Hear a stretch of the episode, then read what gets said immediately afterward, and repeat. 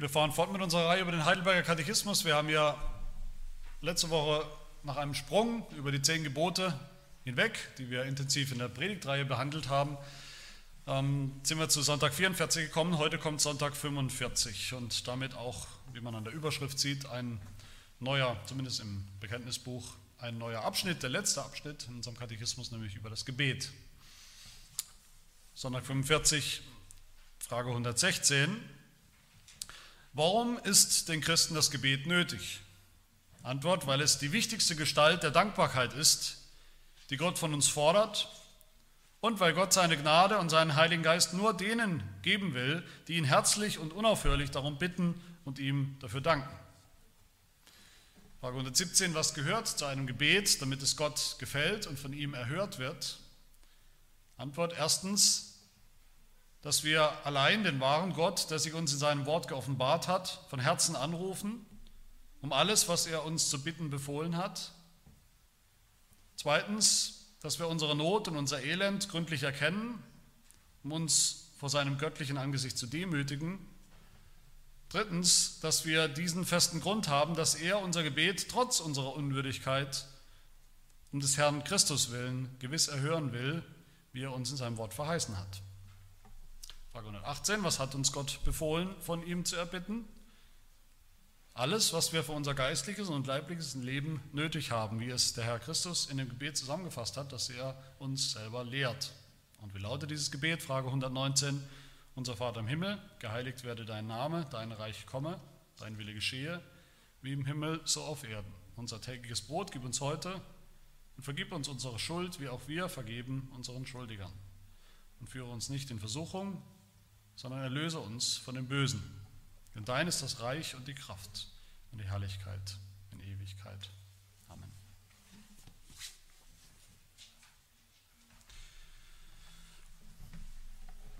Eine der wichtigsten Tätigkeiten oder Aktivitäten, die ein Christ tut oder ein Christ tun soll, tun sollte, ist beten.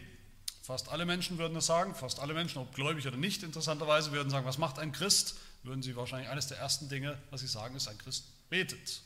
Und das mit Recht, würden sie das sagen. Es ist irgendwie selbstverständlich, dass wir beten, dass Christen beten, dass die Kirche betet. Allein beten wir, zu Hause, in der Familie, in der Kirche beten wir. Das ist eigentlich selbstverständlich und doch tun wir es nicht. Zumindest nicht so, wie wir eigentlich sollten. Ich denke, wir alle fühlen uns immer wieder ertappt und sehen das immer wieder selber, wie schwach unser Gebetsleben oft ist. Dass das Gebet nicht ganz oben steht auf unserer Prioritätenliste. Das zeigen auch wieder Umfragen unter Christen und Kirchen, wie viel oder eigentlich genau wie wenig gebetet wird unter Christen. Ich denke, wir können das alle aus eigener Erfahrung leider bestätigen. Heute beginnen wir mit diesem letzten Abschnitt unseres Katechismus und da geht es eben nur noch jetzt bis zum Ende des Katechismus, die letzten Fragen geht es nur noch um das Gebet und zwar geht es hier jetzt heute zuerst um die grundsätzliche Frage, warum überhaupt beten? Warum sollen wir überhaupt beten? Und dann geht es in den kommenden Wochen um die einzelnen Bitten des Unser Vaters, das wir gerade gehört haben. Das wird dann einzeln, die einzelnen Bitten, die einzelnen sechs Bitten ausgelegt und erklärt als, als Gerüst, als Muster für unser persönliches Gebet. Und ich finde das immer wieder sehr hilfreich. Ich, das, ich denke, es tut uns gut, dass wir immer wieder grundsätzlich über solche Dinge nachdenken. Ich hoffe, jeder von uns betet, auch wenn wir sagen würden, es ist nicht so, wie es sein sollte, vielleicht, aber doch ist es gut, dass wir darüber nachdenken, warum eigentlich. Und wenn wir neu darüber nachdenken, warum eigentlich, dann motiviert uns das vielleicht auch neu, das etwas mehr zu tun, öfter, regelmäßiger, normaler zu tun. Meine Erfahrung, meine eigene persönliche und auch im Gespräch mit anderen ist, dass es mindestens drei Hindernisse oder, oder Hemmschuhe gibt oder, oder, oder Bremsklötze, warum wir wenig, zu wenig beten. Erstes ganz einfach unsere eigene elende, elendige, sündhafte Faulheit. Ganz einfach. Wir nehmen uns nicht die Zeit, die paar Minuten oder Sekunden, wir hetzen von A nach B und vergessen oft oder wir denken vielleicht dran und sagen, das kann ich immer noch später tun und später tun und später tue ich es nie. Es gibt scheinbar immer etwas Wichtigeres zu tun. Und zu dieser sündhaften Faulheit gibt es eigentlich nichts anderes zu sagen als genau das. Es ist sündhaft. Nicht mehr, aber auch nicht weniger. Und das Zweite ist, dass wir denken, wenn wir beten, das hört sowieso niemand. Gott hört es sowieso nicht. Und wenn er es hört, dann ändert sich auch nichts. Es passiert nichts auf unser Gebet hin. Unsere Gebete sind vielleicht fromme Selbstgespräche, denken wir, da sage ich was, vielleicht nicht laut oder vielleicht sage ich es laut. Aber was auch immer ich sage und bitte, das bleibt an der Zimmerdecke hängen. Es, es kommt nicht sehr weit. Es ändert nicht wirklich was. Es schafft, meine Bittenden schaffen es nicht in den Himmel.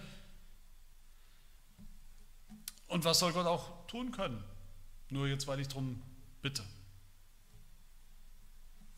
Und das Dritte, das ist sozusagen gewissermaßen das Gegenteil, wobei wir alle drei Dinge gleichzeitig haben oder mit allen drei gleichzeitig kämpfen. Das Dritte ist, wir glauben sehr wohl, dass Gott da ist. Wir glauben sehr wohl, dass Gott einen, einen Plan hat, dass er allmächtig ist. Wir glauben sogar, dass er alle Dinge bestimmt, bestimmt hat, vorherbestimmt hat, die passieren, dass er die Kontrolle hat über alles. Und dann fragen wir uns, ja, warum dann überhaupt beten? Was soll das dann wieder bringen oder ändern? Vielleicht sagen wir es nicht, vielleicht fühlen wir das eher, dass unser Gebet, ja, ob ich bete oder nicht, es ändert eh nichts. Gottes Plan spult sich einfach so ab, egal was ich tue. Wenn meine Gebete, könnte man sagen, oder denken wir vielleicht manchmal, wenn meine Gebete gegen den Plan Gottes gehen, dann wird er sie sowieso nicht erhören, dann ist völliger Quatsch. Wenn meine Gebete mit dem Plan Gottes übereinstimmen, dann brauche ich sie auch nicht zu sagen, weil dann wird sowieso geschehen, was Gottes Plan ist. Warum dann beten? Ich denke, was wir hier, die Fragen, die wir gerade gehört haben, die können uns, die sollen uns, ich hoffe, die helfen uns ein Stück weit hinweg über diese, über diese Hindernisse, diese Hemm, Hemmschwellen. Hier finden wir drei ganz grundsätzliche Fragen zum Gebet in diesen Fragen. Nämlich ganz einfach, warum beten? Frage 116. Wie beten? Frage 117. Und was beten? Der Inhalt, Frage 118 und 119. Also zum ersten, warum eigentlich beten? Frage 116, warum ist den Christen das Gebet nötig? Warum sollen wir? Warum müssen wir? Und das ist vielleicht auch das Erste, was wir feststellen müssen, da will ich nicht drüber wegspringen, dass Gebet zunächst mal eine Pflicht ist. Eine christliche Pflicht. Ich habe gerade gesagt, ein Problem, vielleicht das Hauptproblem mit dem Gebet ist einfach unsere stinknormale Faulheit, dass wir zu faul sind, vielleicht uns zu gut sind zu beten, dass wir denken, wir brauchen es nicht. Und dazu sagt der Katechismus, wie gesagt, gleich in dieser ersten Frage, in der Frage 116, warum ist denn Christen das Gebet nötig? Nicht warum könnte man, wenn man wollte? Warum ist das Gebet nötig? Gebet ist nötig für jeden Christen. Und in der Antwort gleich sagt der Katechismus, dass das Gebet, dass Gott Gebet von uns fordert. Ist nicht eine gute Idee, wenn ganz viel Zeit übrig ist. Gott fordert von seinen Kindern, dass wir beten. Manchmal muss man mit sowas anfangen, auch mit der Erinnerung an die Pflicht, die wir haben als Christen. Das Gebet ist eine Pflicht, eine Christenpflicht, die Gott von uns fordert. Jesus in der Bergpredigt sagt zu seinen Jüngern, wenn ihr betet, sollt ihr nicht plappern wie die Heiden. Er sagt nicht, falls ihr mal dazu kommt zu beten, dann macht das so oder so. Er sagt, er setzt voraus, seine Jünger beten. So wie er es getan hat. Ständig, immer wieder, regelmäßig. Aber das ist mir wichtig, ich will deutlich sagen, dass ich denke, das ist nicht die Hauptmotivation für das Beten, dass es eine Pflicht ist, dass Gott es von uns fordert. Sondern was dann? Das ist die Hauptmotivation, warum wir beten sollen. Ich denke, es ist Dankbarkeit.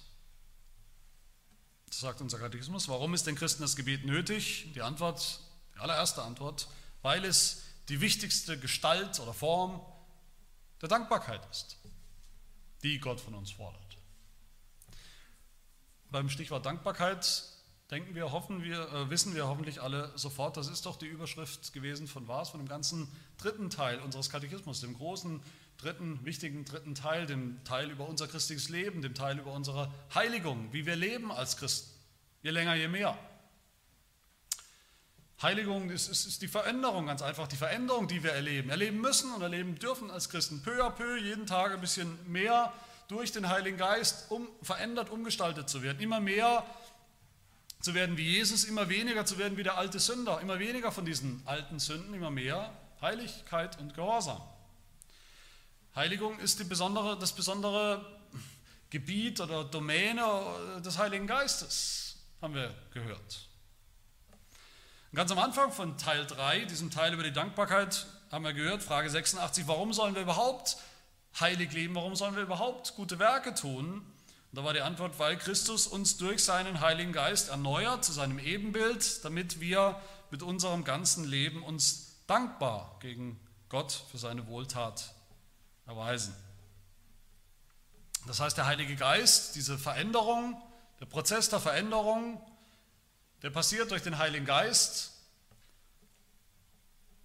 Die Hauptmotivation für Heiligung ist die Dankbarkeit. Dankbarkeit für das Heil, die Erlösung, die wir haben. Das haben wir am Anfang des dritten Teils gehört. Und dann nach den zehn Geboten, einige Sonntage später, Frage 115, haben wir wieder gehört, wie können wir überhaupt anfangen? Wir sind völlig unvollkommen in diesem Leben. Wie können wir überhaupt anfangen, einigermaßen einen kleinen Anfang nach diesen zehn Geboten zu leben? Frage 115. Und die Antwort war, wir sollen uns unaufhörlich bemühen und Gott um die Gnade des Heiligen Geistes bitten, dass wir je länger, je mehr zum Ebenbild Gottes erneuert werden. Dasselbe Gedanke. Heiligung ist Erneuerung in das Bild Jesu. Das tut der Heilige Geist. Und wie bekommen wir den? Wie tut er das? Indem wir darum bitten. Zum zweiten Mal. Und hier jetzt heute ein drittes Mal. Dieselben Formulierungen, derselbe, dieselben Gedanken. Warum beten? Erstens aus Dankbarkeit, wer erlöst ist, wer glaubt. Der betet, der bittet nicht zuerst, der dankt zuerst für das, was er empfangen hat, für das Heil.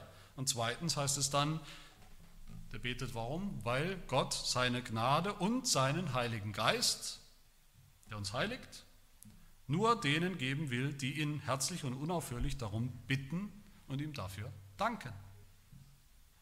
Auch hier wieder, es geht um die Heiligung. Wir beschäftigen uns mit dem Gebet, aber es geht übergeordnet immer noch um das Thema Heiligung.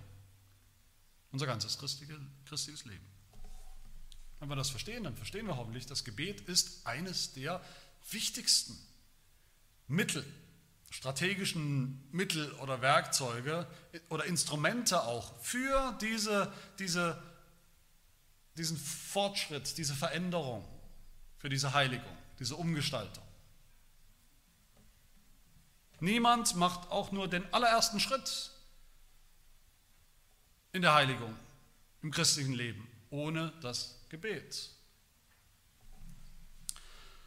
Heißt das dann umgekehrt, ein Christ, der wenig betet, der hat den Heiligen Geist nicht.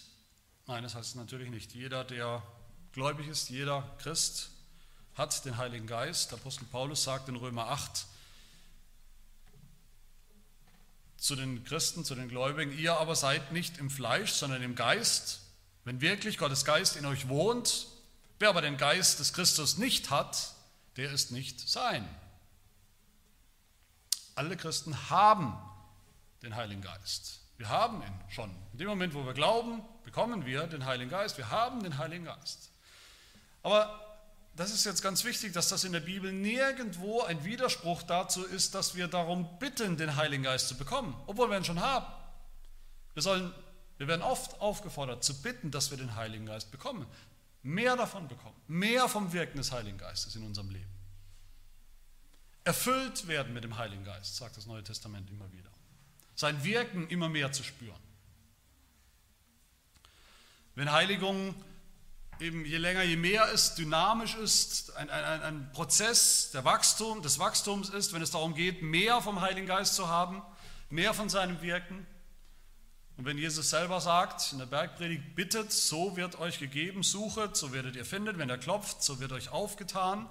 Jeder, der bittet, empfängt und wer sucht, der findet und wer anklopft, dem wird aufgetan. Und dann sagt Jesus selber weiter, wenn ihr, die ihr böse seid, euren Kindern gute Gaben zu geben versteht, wie viel mehr wird der Vater im Himmel den Heiligen Geist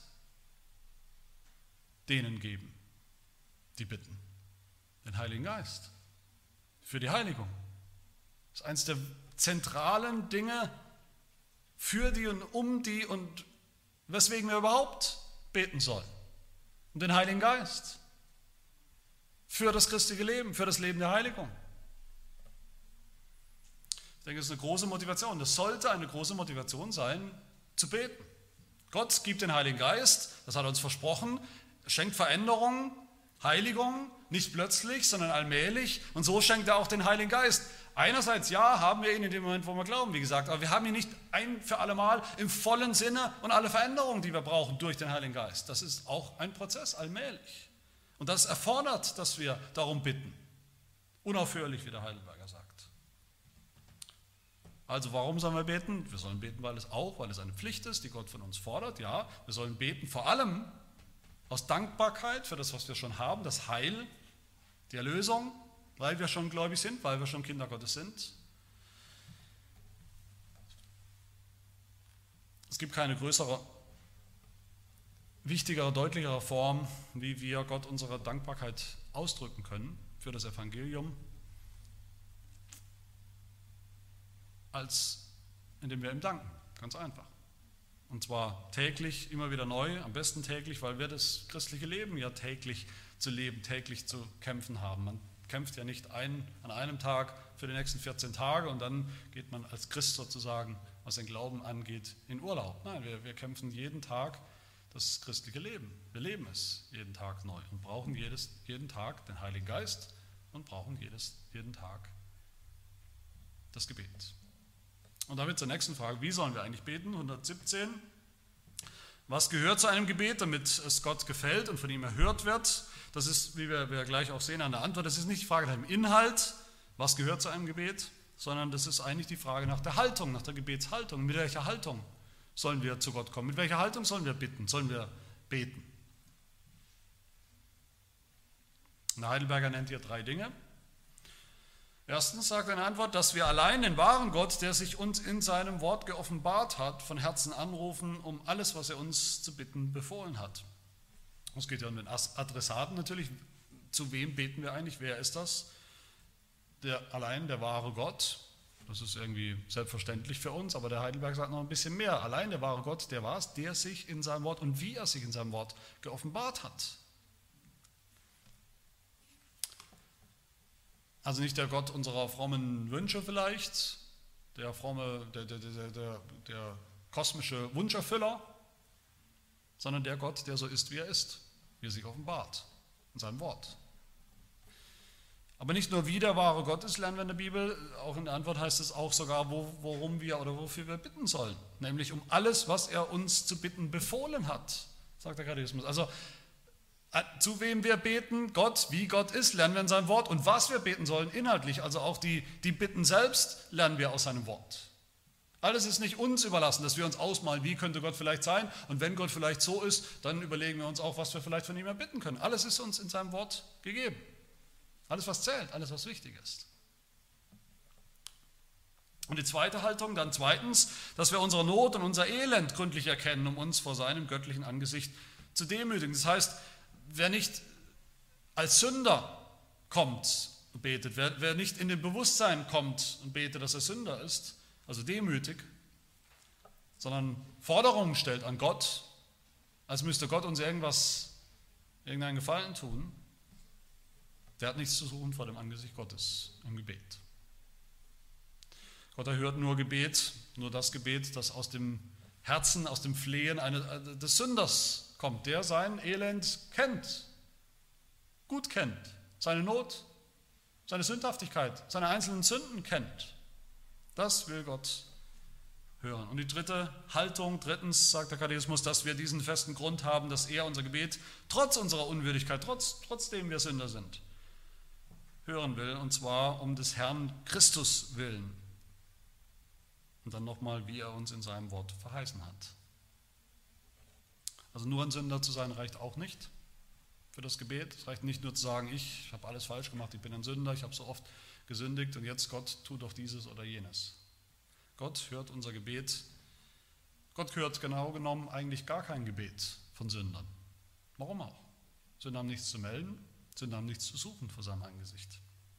Unser Gebet muss getragen sein von dem Wissen, dass wir einen Mittler haben dass Gott uns erhören will, obwohl wir unwürdig sind, weil aber Jesus, unser Stellvertreter, unser Mittler, würdig ist.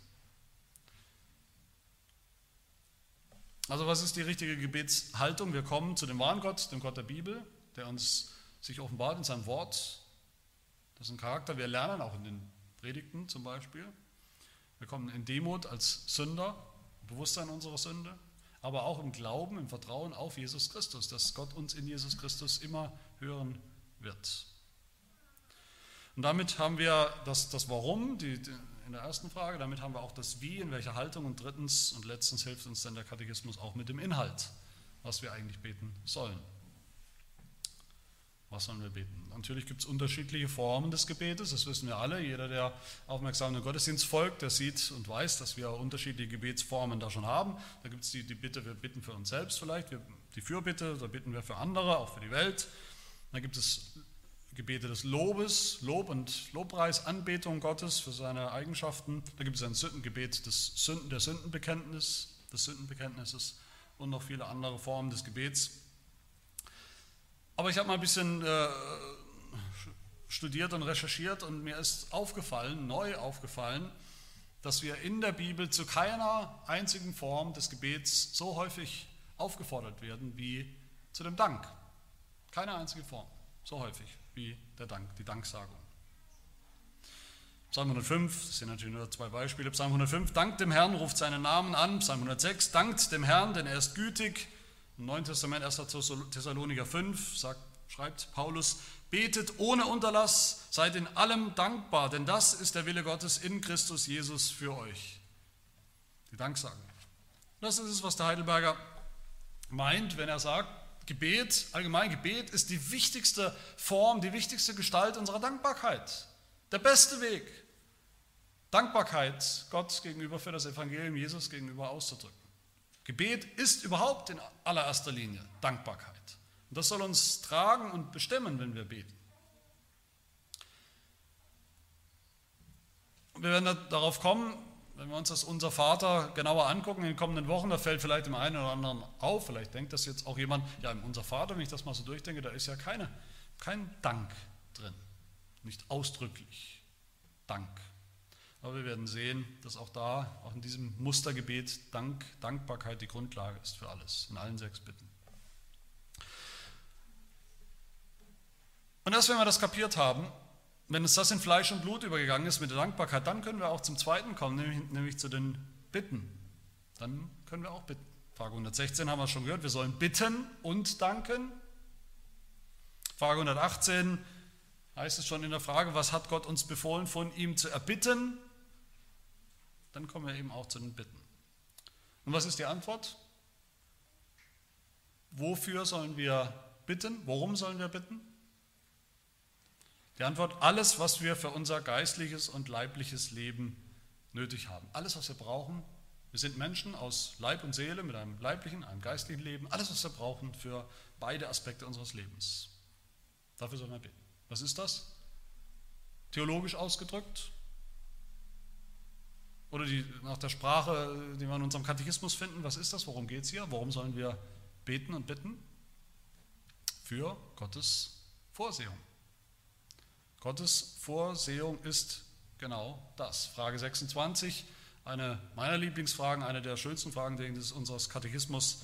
Da heißt es in Frage 26, was ist, was ist Vorsehung, was bedeutet Vorsehung? Die Antwort, ein Teil davon, auf Gott vertraue ich und zweifle nicht, dass er mich mit allem versorgt, was ich für Leib und Seele nötig habe. Alles, was ich brauche für Leib und Seele, für diese beiden Aspekte meines Lebens. Das ist die Vorsehung. Und genau dafür und darum sollen wir beten. Da wird dieser Glaube an die Vorsehung Gottes, der, den wir schon uns angeschaut haben im Katechismus, der uns ja wichtig ist, der uns auch ausmacht irgendwo als Reformierte, dass wir das bekennen, dass Gott alles in seiner Hand hat. Sich um alles, um jedes Atom, alles Kleine und Große, was passiert auf dieser Welt, Gott bestimmt und, und, und, äh, und führt das und tut das. Hier wird es praktisch in unserem Gebet, ob wir das wirklich glauben, dass das so ist. Was sagt Jesus? Wie sollen wir beten? Was schreibt uns Gott vor? In, in der Bergpredigt zum Beispiel. Jesus sagt, ich habe schon den ersten Vers zitiert, wenn ihr betet, sollt ihr nicht plappern wie die Heiden, denn sie meinen, sie werden erhöht, erhört um ihrer vielen Worte willen. Darum sollt ihr ihnen nicht gleichen, denn euer Vater weiß, was ihr benötigt, ehe ihr ihn bittet. Gott ist der Gott der Vorsehung, sagt Jesus. Der weiß schon alles. Der sorgt sich um alles für seine Kinder. Sowieso, er ist bereit, euch zu versorgen mit allem, was ihr braucht für Leib und Seele. Ihr sollt euch nicht sorgen, sagt Jesus dann weiter in Matthäus 6, nicht sorgen, was wir essen werden oder was wir trinken werden oder womit werden wir uns kleiden, denn Jesus sagt, nach all diesen Dingen trachten die Heiden, die, die gar nicht glauben an diesen Gott der Vorsehung. Aber euer himmlischer Vater weiß, dass ihr all das benötigt, sagt Jesus nochmal. Das ist der Gott der Vorsehung. Und dann sagt Jesus, trachtet vielmehr zuerst nach dem Reich Gottes und nach seiner Gerechtigkeit, betet, wie wir sehen werden, dein Reich komme, da trachten wir nach dem Reich Gottes, nach seiner Gerechtigkeit. Und dann, sagt Jesus, wird euch all dies, was ihr noch braucht, für Leib und Seele hinzugefügt werden, gegeben werden. Braucht euch gar keine Sorgen zu machen. Es ist der Gott der Vorsehung, mit dem ihr sprecht. Und all diese Bitten, um die wir dann, die wir dann auch vor Gott bringen sollen, werden uns dann erklärt, natürlich musterhaft im Gebet, im Unser Vater, Frage 119 in den kommenden Sonntagen, mit denen wir uns dann beschäftigen werden. Aber hier, ich hoffe, dass euch diese, diese kurze Erinnerung und Einführung an das Gebet, das Warum des Gebets, dass euch das nochmal neu eine Ermutigung ist, eine Motivation ist, mehr, lieber, treuer, zu beten, beständiger zu beten, beten, weil es eine Pflicht ist, sich daran auch erinnern zu lassen, eine Selbstverständlichkeit für Christen, beten, weil wir allen Grund haben, dankbar zu sein, aus Dankbarkeit, beten in einer demütigen Haltung als Sünder, beten im Glauben, dass uns Gott erhören wird, weil Jesus würdig ist, weil er Jesus erhört an unserer Stelle, beten, weil wir wissen, dass Gott all unsere Bitten erhören wird zu denen er uns auffordert in seinem Wort. Das wird er auch hören, was er selber uns befiehlt, wofür wir beten sollen, das wird er hören. Wir sollen beten, weil Gott der Gott der Vorsehung ist, der all unsere Bedürfnisse schon kennt und der trotzdem hören will, wie wir bitten und sie dann stillen will. Beten, weil Gott weit über die Maßen mehr zu tun vermag, als wir bitten oder verstehen. So sollen wir und so dürfen wir ich will ganz zum Schluss noch ganz deutlich sagen, was, was mir wichtig ist. Mir ist wichtig beim Beten, auch für euch beim Beten, den Stress rauszunehmen aus dem Beten. Ich glaube, unser Katechismus will das auch. Das ist eines, eines der Anliegen. Dankbarkeit, in diesem dritten Teil, Dankbarkeit ist kein Stress. Dankbarkeit wenn wir uns erinnern, wann waren wir besonders dankbar für irgendwas? Wenn wir dankbar sind für irgendwas, das ist kein Stress, dass wir jetzt dankbar sein müssen. Das sind wir, das fließt mehr oder weniger automatisch aus unserem Herzen für irgendetwas, was uns gegeben worden ist. Das fließt aus einem Herzen, Dankbarkeit gegenüber Gott fließt aus einem Herzen, das wirklich berührt worden ist mit dem Evangelium und es glaubt. Und deshalb soll das Gebet auch kein Stress sein, muss das kein Stress sein, keine lästige Pflicht, kein, kein Vollkommenheitsstress, kein Perfektionsstreben. Ich bin der beste Beter auf der Welt, ich bete am meisten, ich bete am häufigsten, ich bete am besten. Mir ist wichtig, dass das, was, wir immer wieder, was ich immer wieder betont habe, was gilt für den ganzen dritten Teil, für unser ganzes christliches Leben, für das ganze Leben der Heiligung gilt. Nämlich, wie wir gehört haben, dass wir nur überhaupt auch im langen Leben als Christen nur damit anfangen, dass wir aber einen geringen anfangen des Gehorsams in all diesen Dingen nicht hinauskommt. Das gilt doch auch ganz besonders dann für unser Gebet. Wir werden keine Gebetsprofis, wir werden nicht vollkommen im Gebet nach ein paar Wochen oder nach ein paar Monaten des Christseins, auch nicht nach ein paar Jahren. Wir werden gar nicht perfekt in diesem Leben. Aber wer so anfängt zu beten, wie auch in anderen Bereichen des christlichen Lebens eben anfängt, dem wird Gott sicher auch wie wir es gehört haben, seine Gnade und seinen Heiligen Geist geben. Den Heiligen Geist, der uns hilft, gut, richtig, wirksam zu beten. Den Heiligen Geist, der uns hilft in unseren Schwachheiten, weil wir nicht mal richtig wissen, wofür und wie wir beten sollen. Der uns vertritt mit unaussprechlichem Seufzen. Den Heiligen Geist, der uns Stück für Stück verwandelt, umwandelt, umgestaltet in das Bild Jesu, in der Heiligung, Tag für Tag neu, den wir so dringend brauchen, mehr, dringender als, mehr dringlicher als alles andere. Ich denke, das ist eine große Verheißung, eine wunderbare Verheißung, die uns motivieren darf, mehr, lieber, besser, leidenschaftlicher, treuer zu beten. Lass uns das tun. Amen. Wir wollen jetzt beten. Wir danken dir für das Gebet, für diese Sprache des Glaubens, die die Welt nicht kennt und auch nicht versteht und die sie belächelt, die uns manchmal auch zur Anfechtung wird, zur Versuchung, weil wir auch versucht sind zu denken, es sind nicht viel mehr als Selbstgespräche, fromme Worte, die niemand hört, schon gar nicht du, der lebendige Gott, und die nichts verändern.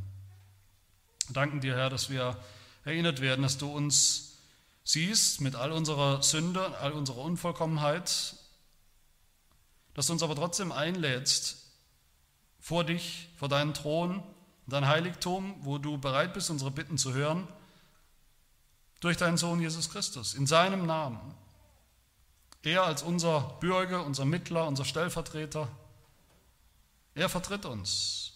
Und in ihm bist du gerne bereit, uns als seine Kinder zu hören, wie ein Vater seine Kinder hört.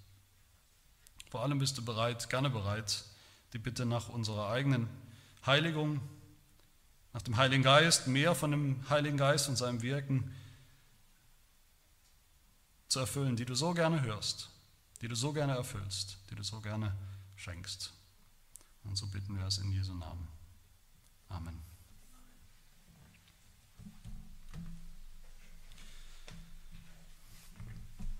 Lass uns miteinander singen, Psalm 66 aus dem Psalter.